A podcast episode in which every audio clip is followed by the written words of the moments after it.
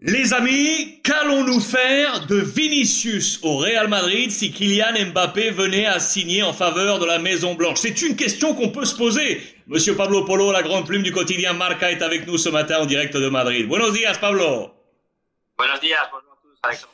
Tu sais, Pablo, on se pose une question ici en France, un peu la même question qui s'était posée un temps au Paris Saint-Germain sur la position de Kylian Mbappé avec Neymar. On occupe ce flanc gauche. Tu peux imaginer que la même question se pose ici en France concernant le Real Madrid. Imaginons que Mbappé file au Real. Que va-t-il se passer notamment avec Vinicius? Que va-t-il se passer avec Vinicius? Est-ce que tu peux nous éclairer sur le possible nouveau dessin du Real Madrid si Mbappé venait à signer? Et Oui, Alexandre, c'est une question compliquée, mais pas pour moi, surtout pour Carlo Ancelotti. C'est lui qui doit décider et c'est lui qui aura le problème. Évidemment, un bon problème parce qu'il y aura de bons Imaginons que Kylian va venir cette année à Real Madrid. C'est évident que c'est une bonne nouvelle pour Carlo Ancelotti. Mais attention, parce que tactiquement, il y aura un problème. Évidemment, que, on a vu que Vinicius, ça imposait vraiment Real Madrid sur le côté gauche, c'est évident. Et là, côté gauche, il peut s'exprimer parfaitement, toute sa vitesse, toute sa puissance, et la manière de son, dribbling. Et, et c'est évident qu'avec Karim Benzema, il a tout à gauche, Karim comme numéro 9, la référence. Mais voilà que c'est les postes de Kylian Mbappé, Alexandre. le côté gauche. Alors, et ici, normalement, je me souviens, moi, j'ai assisté à la plupart de conférences de presse de Carlo Ancelotti l'année dernière, cette, dernière, cette saison passée.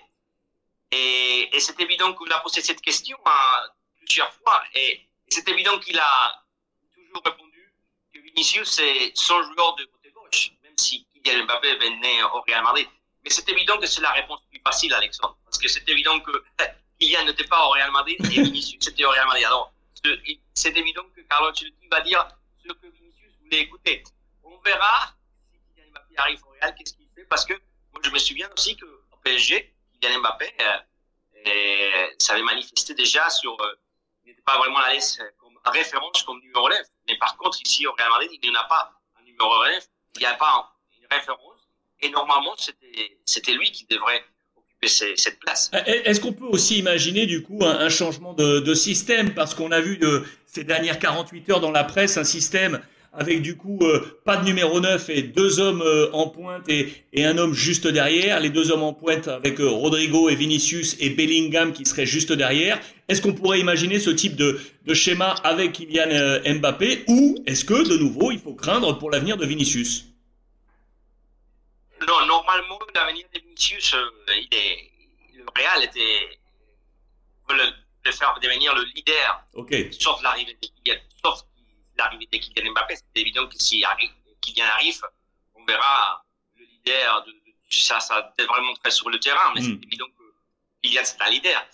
Et sur le plan tactique, c'est évident, et surtout si Vinicius, Kylian n'arrive pas, Alexandre, que Ancelotti va changer son système de jeu parce que il y en a plein de jours du milieu de terrain, et par contre, il n'y a pas de, de numéro 9 de référence. Moi, je pense qu'avec Kylian Mbappé, c'est évident que tu peux garder les 4-3-3 de Carlo Ancelotti, Kylian Mbappé, Rodrigo et Vinicius. Moi, je pense que c'est l'attaque qui rêve euh, le Madrid, les Madridistas c'est Florentino Pérez.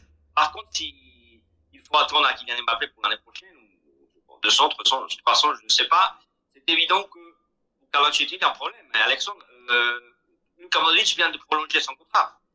Euh, Kroos, il vient de prolonger son contrat. Il y a Bellingham, il y a Ceballos qui a prolongé. C'est évident que je vois un système avec 4-2, 4-2, 3-1. Un système qui peut faciliter de mettre en place des joueurs de milieu de terrain. C'est plus facile pour Ancelotti parce qu'il y a plein de joueurs qui sont des leaders qui vont demander sa place sur le terrain. C'est évident que par contre, à l'attaque, je vois que titulaire, je vois que Vinicius et Rodrigo Ça veut dire en conclusion que c'est vraiment le choix du roi pour Carlo Ancelotti. C'est clair et net avec toutes ces prolongations de contrat. La dernière en date, celle hier de Luka Modric. Donc, ne craignons pas pour les supporters du Real Madrid, ne craignons pas quant à l'avenir de Vinicius. C'était quelque chose qui avait germé ici euh, en France. Vous l'avez entendu dans la réponse de Pablo. Il sera l'un des leaders, leaders forts du Real Madrid pour les prochaines saisons et on verra comment tactiquement s'orientera euh, Carlo Ancelotti avec ou sans Kylian Mbappé. Monsieur Pablo Polo, en direct avec nous depuis Madrid, la grande plume du quotidien Marca. Muchísimas gracias, Pablo. Gracias. Hasta On, mañana. on connecte bien entendu si d'autres choses au- aujourd'hui. À pasarlo bien.